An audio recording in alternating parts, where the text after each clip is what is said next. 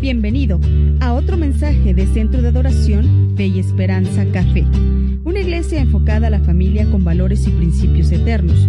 Visita nuestra página de internet www.cafeiglesia.org. Te invitamos a escuchar a partir de este momento el siguiente mensaje eh, próximas semanas estaremos predicando con relación a la iglesia de Cristo. Y precisamente la iglesia de Cristo es algo donde tú y yo pertenecemos. La iglesia es de Cristo y nosotros somos de Cristo, somos parte de su cuerpo. Cada uno de nosotros, cada uno de nosotros somos la iglesia. A cada uno de nosotros somos hijos de Dios. Cada uno de nosotros somos parte de los planes perfectos de Dios. Todos, todos somos la iglesia. Esta mañana vamos a ver a través de la Biblia lo que la iglesia ha pasado a lo largo de la historia. Veremos cómo Satanás ha atacado a la iglesia. Satanás ha usado falsos profetas, religiones, falsos cristos, filosofías, eh, hambrunas, pandemias, desastres naturales, persecución, temor, muerte, etcétera, etcétera, etcétera, para detener a la iglesia. Del mismo modo, vamos a ver cómo y por qué o dónde inició Satanás. Ah, eh, también, ¿por qué Satanás odia tanto a la iglesia? Recordamos lo que dice la palabra la Biblia y la historia con relación a la iglesia y lo que ha, lo que ha pasado para tratar de ser destruida. Los cristianos, la iglesia, no inicia en Génesis 12 cuando Dios llama a Abraham, más bien ahí inicia, pero Dios estaba, Dios ya estaba desde antes de Génesis. Génesis capítulo 12, verso 1, dice, pero Jehová había dicho a Abraham, vete de tu tierra y de tu parentela y de la casa de tu padre a la tierra que te mostraré. Verso 12, y haré de ti una nación grande y te bendeciré y engrandeceré tu nombre y serás bendición. Y dice, y bendeciré a los que te bendi a los que te bendicen y a los que te maldijeren, también maldeciré. Y serán benditas en ti todas las familias de la tierra. Bueno, esto es lo que dice Génesis capítulo 12. Y quiero decirte que leemos aquí que Abraham y Sara no podían tener hijos. Eso lo vemos más adelante. Dios le da a Isaac. Así continúan las generaciones hasta nuestros días. Y una vez más, la iglesia continúa. Nada, nada ni nadie detiene los planes de Dios.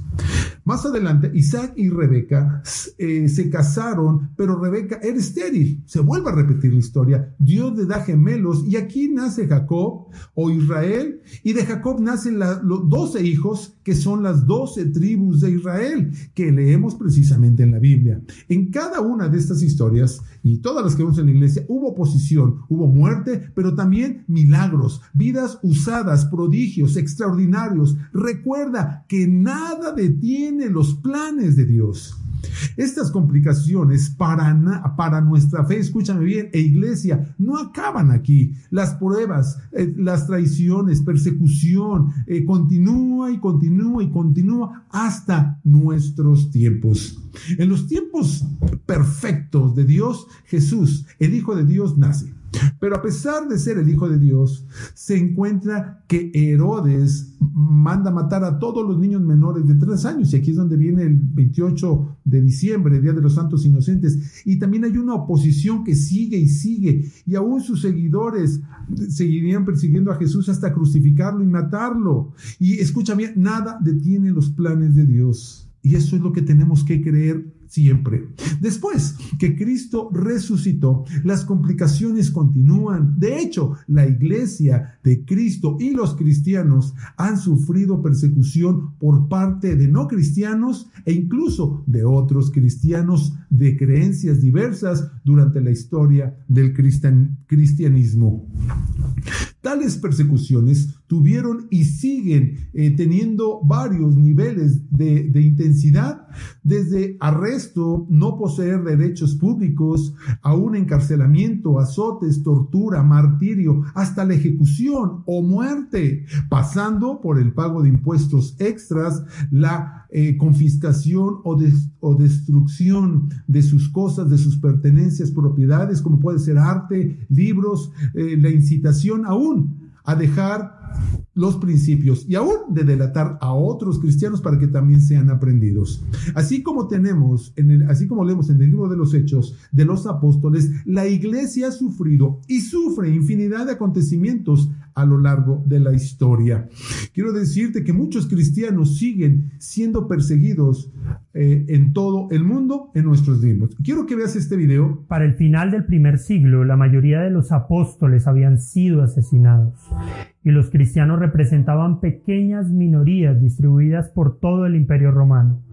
Para un observador ajeno y escéptico, era probable que el cristianismo se estancara y desapareciera rápidamente.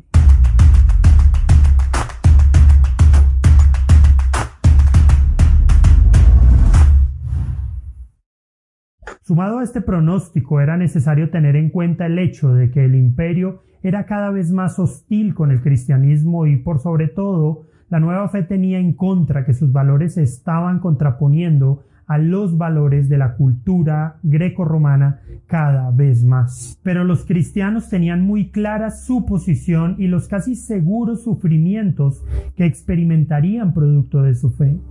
En relación con la oposición estatal hay que decir que los cristianos ya sabían lo que les sucedería, gracias a que el mismo Señor los había alertado. De acuerdo con las enseñanzas de Jesús, resultaba imposible que un discípulo no se enfrentara con el rechazo y la oposición. Lo dijo en Mateo 5.12 y en Marcos 10.30. Sin embargo, a diferencia de la enseñanza de otras religiones, Jesús había enseñado que esta situación, lejos de generar odio, debía llevar al discípulo a orar por sus perseguidores. La persecución de los cristianos en el Imperio Romano ocurrió de manera intermitente durante un periodo de más de dos siglos, entre el gran incendio de Roma en el año 64 después de Cristo bajo Nerón y el edicto de Milán en el 313 después de Cristo, en el que los emperadores romanos Constantino el Grande y Licinio legalizaron el cristianismo. Se desconoce el número total de cristianos que perdieron la vida a causa de estas persecuciones, aunque el historiador de la iglesia primitiva Eusebio se refiere a la cantidad en uno de sus escritos como las grandes multitudes. A medida que el cristianismo fue ganando terreno, la actitud del imperio se fue radicalizando, desde persecuciones producto de la sospecha o la persecución local, hasta hostigamiento radicales, directos y generalizados. Tradicionalmente se cree que existieron 10 persecuciones generales contra el cristianismo por parte del Imperio Romano y muchas otras locales. En este video hablaremos de las generales. 1. La persecución de Nerón. La primera persecución dirigida por el imperio hacia el cristianismo se dio en el año 64 después de Cristo, durante los tiempos del emperador Nerón. Roma había sido incendiada y al parecer la única justificación coherente que encontró el emperador fue culpar a los cristianos. No se tiene evidencia de que alguien fuera de la comunidad cristiana protestara por el hecho de haber culpado a los seguidores de Jesús de esta tragedia, lo que podría suponer que el cristianismo ya era bastante impopular entre los ciudadanos de la capital del imperio. También se cree que durante esta ola de persecución murieron los apóstoles Pedro y Pablo. 2. La persecución de Domiciano. La segunda persecución al parecer se habría dado durante el gobierno del emperador Domiciano, entre el año 90 y 96 después de Cristo. A pesar de que durante este periodo hubo confrontación entre el pensamiento cristiano y el pagano, algunos estudios e investigaciones modernas han sugerido que no fue de grandes dimensiones. Se dieron algunos asesinatos y destierros, pero no al nivel de las siguientes persecuciones. 3. La persecución de Trajano. Lo que comúnmente llamamos tercera persecución se dio bajo el emperador Trajano entre el año 98 y 117. El emperador no simpatizaba con el cristianismo, así que a pesar de no perseguirlos de manera directa, si alguien los acusaba se podía proceder en su contra. Como consecuencia, el solo hecho de ser cristiano ya representaba una posible sanción legal. 4. La persecución de Adriano. La cuarta persecución se dio bajo el emperador Adriano, del 117 al 138 después de Cristo. Aunque este emperador fue más indulgente con los cristianos, durante este periodo se siguió manteniendo la persecución legal a los seguidores de Jesús. 5. La persecución de Marco Aurelio. La quinta persecución sucedió durante el gobierno de Marco Aurelio, entre el año 161 y el 180 después de Cristo. A pesar de ser considerado como un emperador ilustrado, no escondió su aversión hacia el cristianismo. En el año 177 después de Cristo instigó a una persecución en la ciudad de León. También impulsó a Celso a escribir un tratado en contra del cristianismo. El emperador promovió una imagen despectiva de los cristianos y dejó para la historia lo que alguien algún día dijo al respecto. Lo que justifica la eliminación física de los cristianos es, ni más ni menos, que creen de manera diferente, que contemplan la existencia de manera diferente, que viven de manera diferente, no ilegal o perversamente, solo diferente.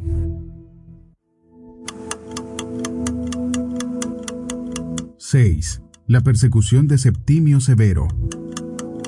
La sexta persecución se dio durante el reinado del emperador Septimio Severo, entre el año 202 y el 211 después de Cristo. Durante este periodo, convertirse en cristiano y bautizarse se volvió un acto ilegal y castigable con la muerte. 7. La persecución de Maximino Tracio. Durante el periodo del emperador Maximino Tracio, en el 235 después de Cristo se produjo la séptima persecución que duró hasta el año 236. El emperador promulgó un edicto u orden de ejecución contra los dirigentes cristianos. 8. La persecución de Decio. Pero la anterior persecución solo sería un pequeño anticipo de la que se produciría en el reinado del emperador Decio, durante la octava persecución entre el año 249 y el 251 después de Cristo. Para aquel entonces el imperio no consideraba a los cristianos meramente como chivos expiatorios, como en el tiempo de Nerón, miembros de una minoría despreciable a los que podía ejecutarse si se hacía pública su condición, como en el periodo de Trajano, o seguidores de un culto repugnante que merecía la prohibición y la muerte como en los tiempos de Marco Aurelio. Se habían convertido en un grupo social cuya escala de valores e influencia se oponían directamente con los del imperio. 9. La persecución de Valeriano.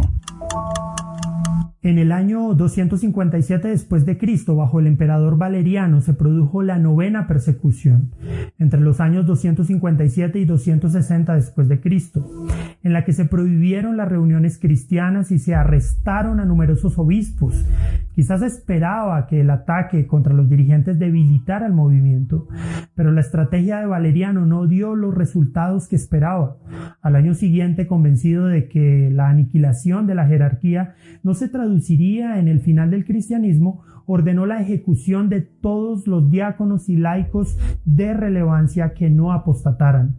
La nueva medida estuvo en vigor durante dos años y solo concluyó cuando Galieno decidió derogarla y devolver sus propiedades a las iglesias. 10. La persecución de Diocleciano. Muchos cristianos empezaban a respirar aliviados porque creían que la persecución en el tiempo del emperador Valeriano sería la última y que el cristianismo empezaría a ser tolerado en el futuro. Sin embargo, la realidad era que le esperaba una de sus peores pruebas.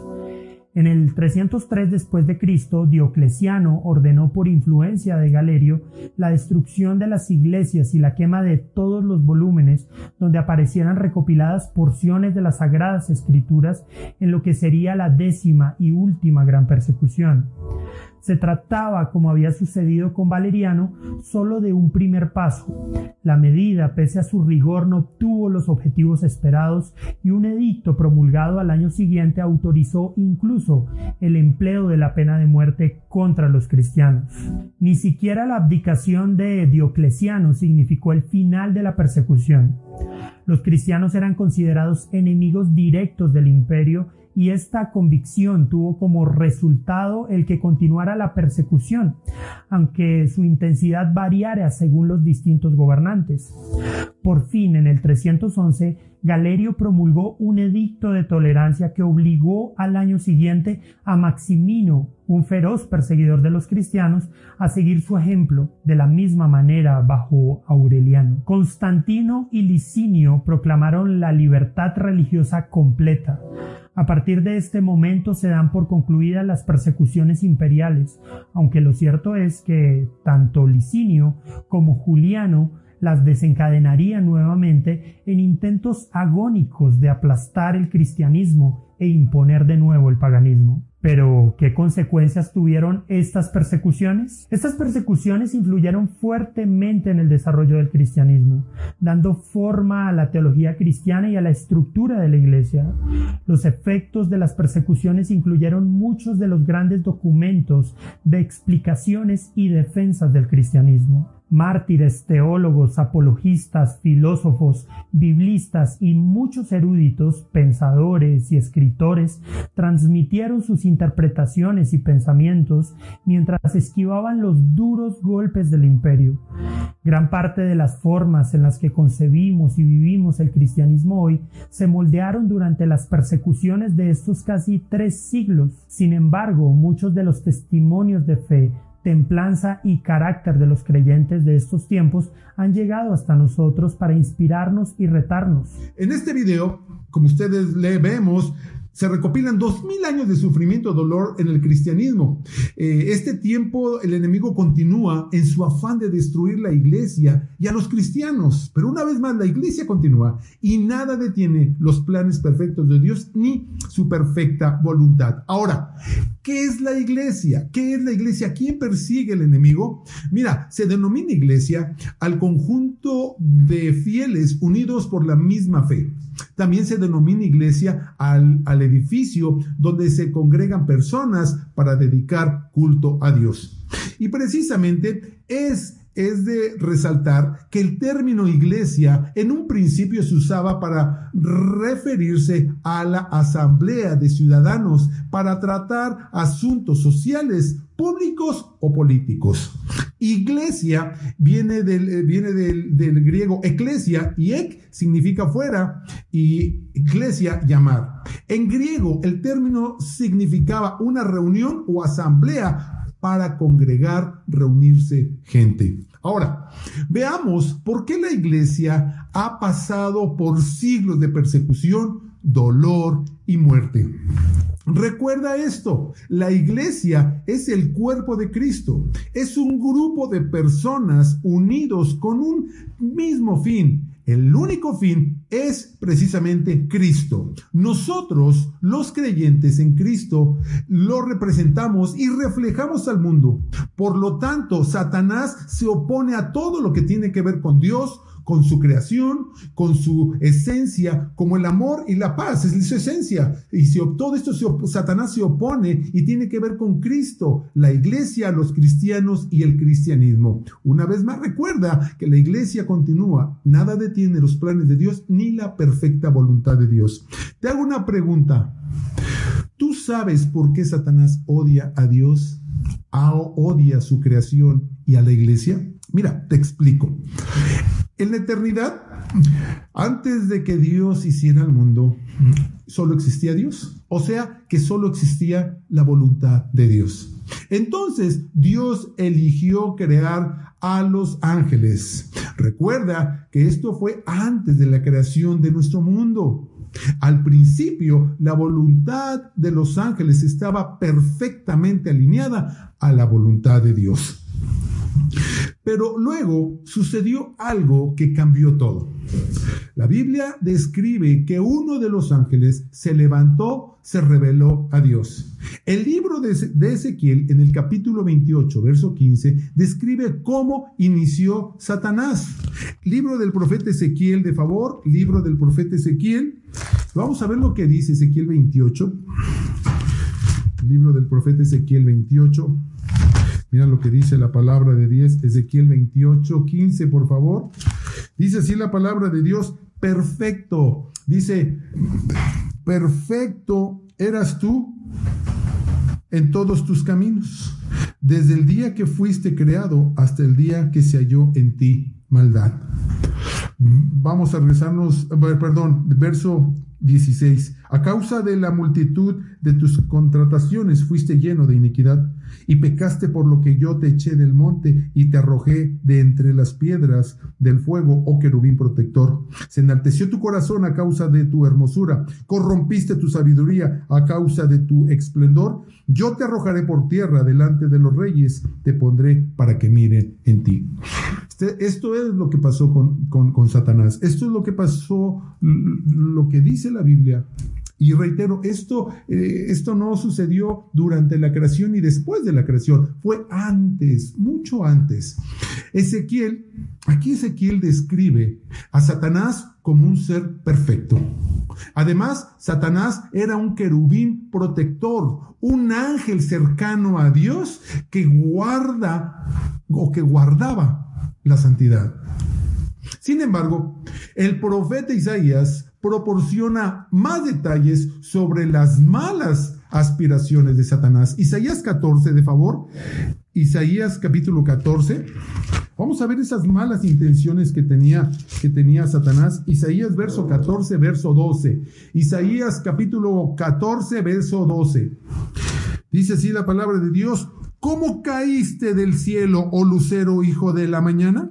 Cortado fuiste por tierra, tú que debilitas a las naciones. Tú que decías en tu corazón, subiré al cielo, en lo alto, junto a las estrellas de Dios, levantaré mi trono, y en el monte del testimonio me sentaré a los lados del monte. Sobre las alturas de las nubes subiré y seré semejante al Altísimo. Qué tremendo. Esto es lo como Satanás dice, subiré a las alturas, subiré de las nubes subiré y seré semejante al Altísimo.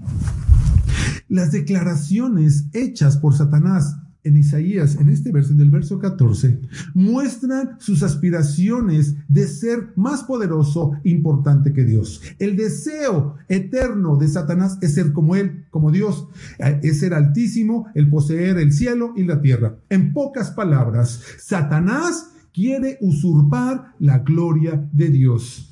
Con su acto rebelde, Satanás introdujo una segunda voluntad en el orden creado por Dios. Ahora, en estos días, hay miles de millones de voluntades que, aún difieren de la idea original de Dios. Satanás el, Satanás, el diablo, odia y envidia al Hijo de Dios, a Jesucristo, que se hizo hombre. Satanás siembra odio en el mundo y provoca odio en todo lo que tiene que ver con Dios, con su creación. Satanás odia la palabra de Dios, odia los principios divinos, odia, odia los planes perfectos de Dios. Satanás quiere destruir la creación de Dios, quiere destruir la humanidad por medio de lo que entra en el corazón del hombre, como los celos, como la envidia, como el, aborto, la ideología de género, celos, filosofías humanas, diabólicas, terrenales, el humanismo, aún el feminismo, y muchas otras. Recuerda, la iglesia continúa y nada detiene la perfecta voluntad de Dios. Leamos y quiero que subrayas, presubrayes y que memorices. Y recuerda lo que dice la Biblia en Juan 8:44. Memoriza Juan 8:44, anótalo, subrayalo. Juan 8:44 dice la palabra de Dios de esta manera. Dice y algunos de ellos querrán, querrán reprenderle, pero ninguno será hecho. Juan 8:44. Ay, perdón, me equivoqué. Juan 8:44 dice así la palabra de Dios. Vosotros Dice, vosotros sois de vuestro padre el diablo y los deseos de vuestro padre queréis hacer. Él ha sido homicida desde el principio y no ha permanecido en la verdad porque no hay verdad en él. Cuando habla mentira, de suyo habla porque es mentiroso y padre de mentira. Esto es lo que dice la Biblia de Satanás, es padre de mentira. Todo esto, todo esto es contrario a lo que Dios quiere para el hombre. Como el amor y la paz, la unidad, la humildad y la verdad. Primera de Juan 4.7 dice la palabra de Dios en Primera de Juan 4.7. Quiero que lo leas también. Mira lo que dice la palabra de Dios. Dice, amados, amémonos unos a otros porque el amor es de Dios. Todo aquel que ama es nacido de Dios y conoce a Dios. Si tú amas a Dios, tú conoces a Dios. Y si tú conoces a Dios, amamos a Dios.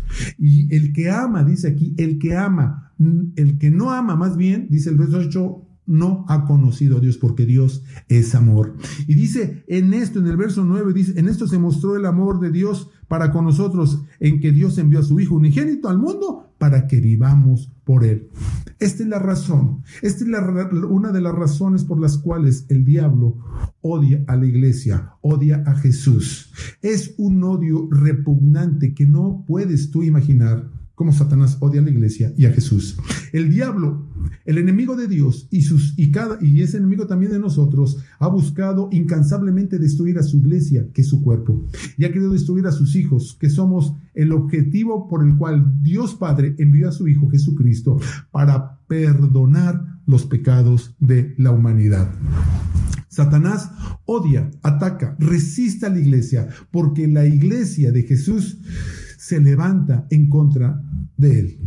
Por esta razón, Satanás quiere destruir, quiere detener, quiere apagar, quiere desmembrar el cuerpo de Cristo, que es la iglesia. Pero una vez más recuerda que la iglesia continúa y nada va a detener ni los planes ni la perfecta voluntad de Dios.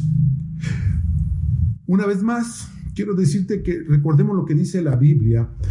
Dice que la iglesia es como una ciudad asentada sobre un monte. Es lo que dice Mateo 5:14. La iglesia resiste a Satanás en el nombre de Jesús. Mateo capítulo 16. También Mateo nos habla otra hermosa palabra. Mateo capítulo 16 nos habla. Mateo 16, por favor. Mateo 16, 17 dice así la palabra de Dios. Entonces respondió Jesús, bienaventurado eres Simón, hijo de Jonás, porque no te lo ha revelado carne ni sangre, sino mi Padre que está en los cielos. Y dice verso 18, y yo también le digo, tú que tú eres Pedro, y sobre esta roca edificaré mi iglesia, y las puertas del Hades no prevalecerán contra de ella. Y a ti te daré las llaves del reino de los cielos, y todo lo que atares en la tierra será atado en los cielos, y todo lo que desatares en la tierra será desatado en los cielos. Esto es lo que dice la palabra de Dios. Esto es la autoridad, Dios nos está delegando, nos está dando su autoridad, Él nos está dando, Cristo le, da a su iglesia esa parte de poder de poderlo hacer. Esto solo, escucha bien, es dado por el Espíritu Santo a sus hijos. Cuando, cuando cada uno de nosotros venimos y somos salvos, cuando venimos y somos sus hijos. Quiero decirte que esa autoridad que se nos delega a cada uno de nosotros debemos de hacerla nuestra. En el verso 18 dice, tú eres Pedro y sobre esta roca edificaré mi iglesia. Cristo es la piedra angular de la iglesia, pero Pedro es solo una diminuta piedra, pero de gran importancia para el Evangelio y la iglesia de Cristo.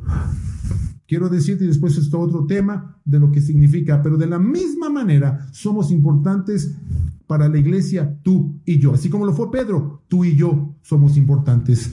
Dice algo muy importante más adelante, que Cristo edifica su iglesia. Su iglesia, y no es nuestra iglesia, es la iglesia de Cristo. Y nada detiene sus hermosos y perfectos planes para su iglesia. Nunca olvides que la iglesia es de Cristo. Si alguien quiere oponerse, si alguien abandona, si alguien difama, si alguien menosprecia, si alguien quiere dividir cualquier iglesia está en contra de Cristo, porque café, la iglesia, cualquier iglesia es parte del cuerpo de Cristo, o sea, la iglesia, el cuerpo de Cristo. Si la iglesia es propiedad de Cristo, nosotros solo somos parte de ella para transmitirla, continuar en el mismo, continuamos en el mismo verso 18, en la última parte nos dice, las puertas del infierno no van a permanecer, no van a prevalecer, o sea, Satanás y demonios no van a sobresalir, no tienen superioridad eh, sobre la iglesia ni sobre nuestras vidas. Esto es lo que tú y yo debemos de creer como hijos de Dios. Satanás no tiene parte ni suerte en nuestras vidas. La iglesia es vencedora, es luz al mundo, es la esposa de Cristo, es el pueblo victorioso de Dios. El diablo odia precisamente y busca por todos los medios acabar con la única institución en todo el planeta que va en contra de su obra y de sus malas intenciones. Pero ¿sabes por qué? Porque la iglesia lo desenmascara. El diablo tiene las puertas de este mundo, pero la iglesia tiene las llaves. El diablo tiene, la maldad sobre el mundo, pero la iglesia tiene la autoridad de Cristo. El diablo puede tener, tiene demonios, pero la iglesia tiene a, a nuestro Señor Jesucristo y a sus ángeles. Sí, el diablo te odia, el diablo odia a la iglesia, pero en Cristo somos victoriosos.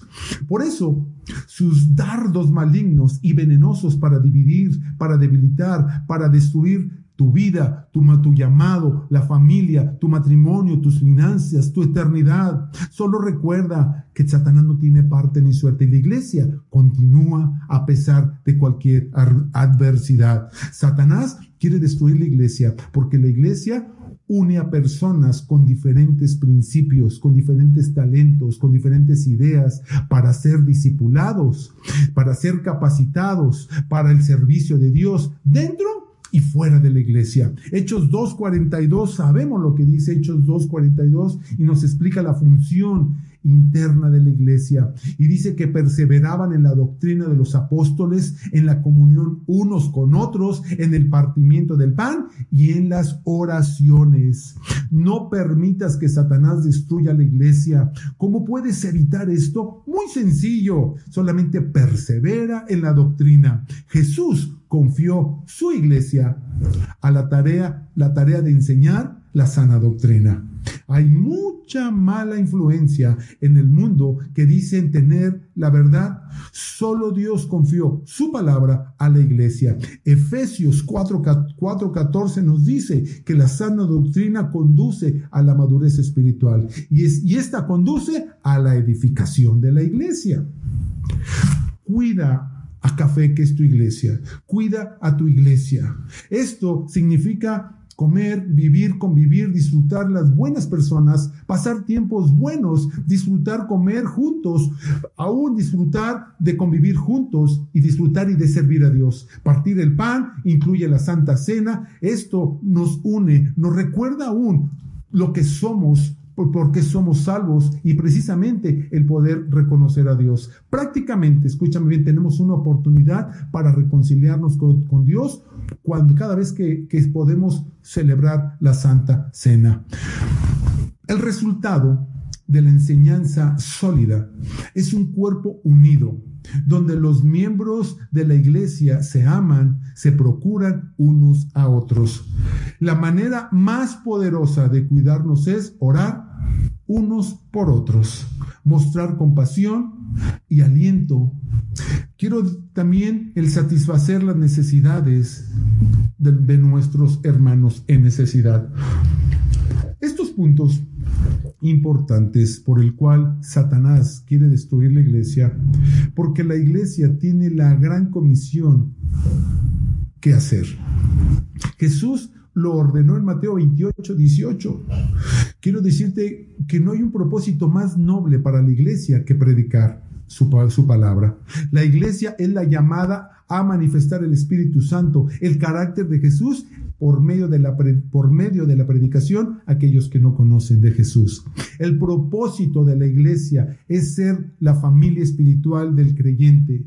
A través de la iglesia de Dios tomamos personas con diferentes personalidades y dones como para el cuerpo de Cristo y esto nos ayuda a equipar, a cuidar unos a otros. No fuimos destinados a vivir la vida aislados y solos.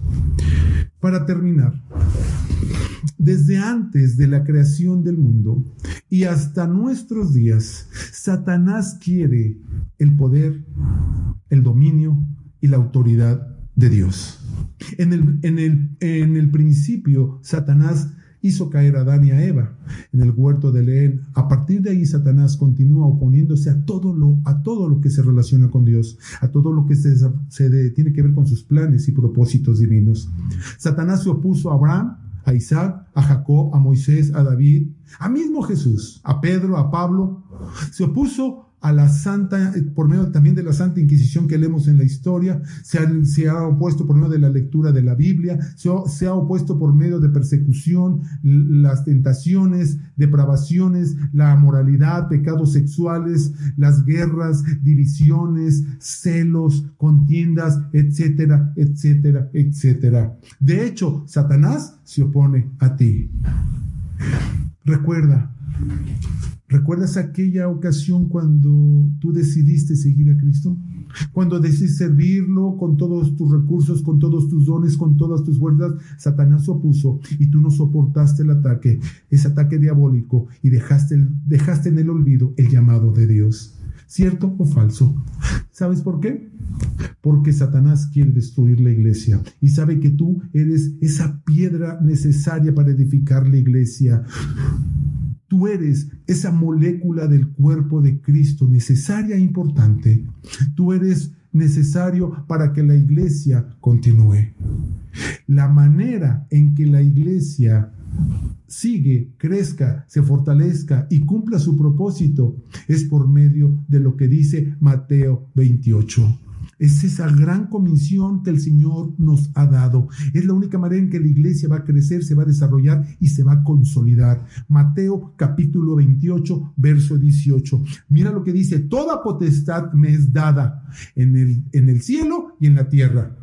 Por tanto, te dice, ir y hacer discípulos a todas las naciones, bautizándolos en el nombre del Padre, del Hijo y del Espíritu Santo. Y luego dice, enseñándoles que guarden todas las cosas que os he mandado. Y aquí yo estoy con vosotros todos los días hasta el fin del mundo. Nunca olvides esta promesa.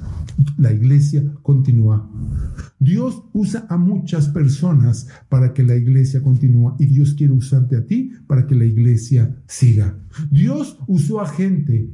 Satanás difama, la verdad de Dios. Pero Dios obtiene la victoria. So, siempre, siempre va a obtener la victoria.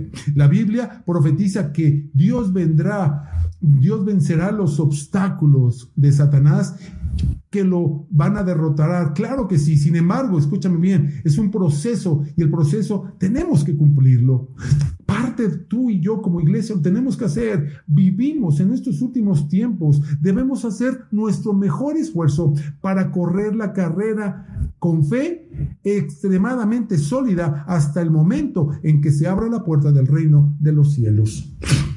Nuestro Señor, Dios dijo de esta manera, dice, sé fiel hasta la muerte y yo te daré la corona de la vida. Aférrate hasta, aférrate a esta esperanzadora promesa. La iglesia continúa y nada detiene los planes de Dios ni la voluntad de Dios. Dios nos ha dado esa promesa. Dios nos ha dado esa, nos ha delegado esa autoridad para vencer al enemigo. Él no tiene parte ni suerte ni en tu vida ni en tu familia. Si algún día Satanás quiso oponerse, Satanás quiso detener tu llamado, Satanás quiso detener el plan, hermoso plan que él tiene para tu vida, es tiempo de que te levantes. Es tiempo de que digas, no más, Satanás no tiene parte ni suerte en mi vida.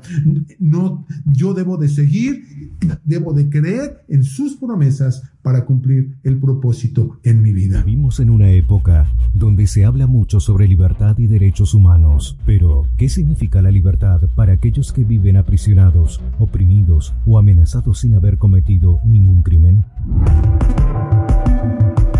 Esta es la realidad de 260 millones de cristianos que enfrentan persecución por el simple hecho de seguir a Jesucristo.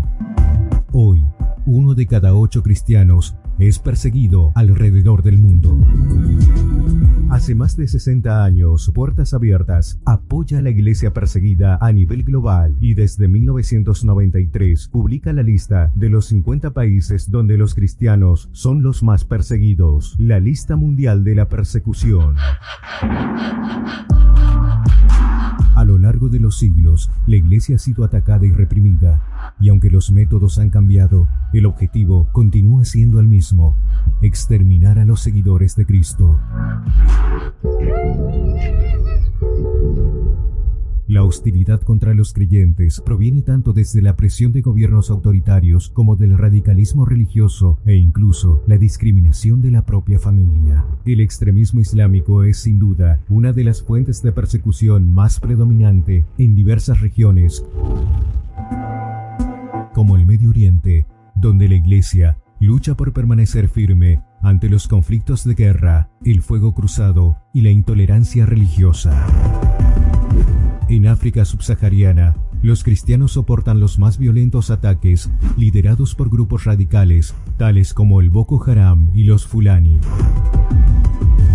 En el continente asiático, el poder del comunismo alimenta a los grupos ideológicos y es la base de gobiernos dictatoriales como Corea del Norte, que ocupa el primer lugar en el ranking desde 2002. Este es el país más peligroso del mundo para ser cristiano. En India, el nacionalismo exacerbado ha promovido los ataques contra las iglesias, la quema de Biblias y el maltrato de los cristianos. El actual partido político expresó públicamente su deseo de eliminar a los discípulos de Jesús hasta el año 2021.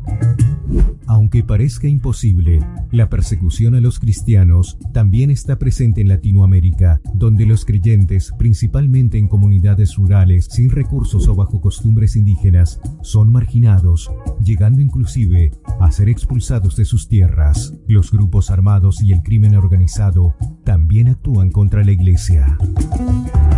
Sí, la persecución es real y año tras año aumenta, así como la violencia y el número de fieles e iglesias atacadas. Sin embargo, las escrituras nos recuerdan que las tinieblas no prevalecerán contra la iglesia de Cristo, pues el Espíritu de Dios está sobre ella.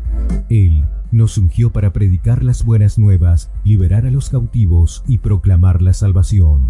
Y es con esta convicción que nos unimos para fortalecer a la iglesia perseguida, levantar la voz por aquellos que no pueden hacerlo y equipar al cuerpo de Cristo. Puedes visitar nuestro sitio de internet www.cafeiglesia.org. O también estamos en nuestras redes sociales en Facebook y Twitter. También te invitamos a que nos visites en nuestra dirección en el Centro de Adoración Fe y Esperanza Café. Más que una iglesia, somos una familia.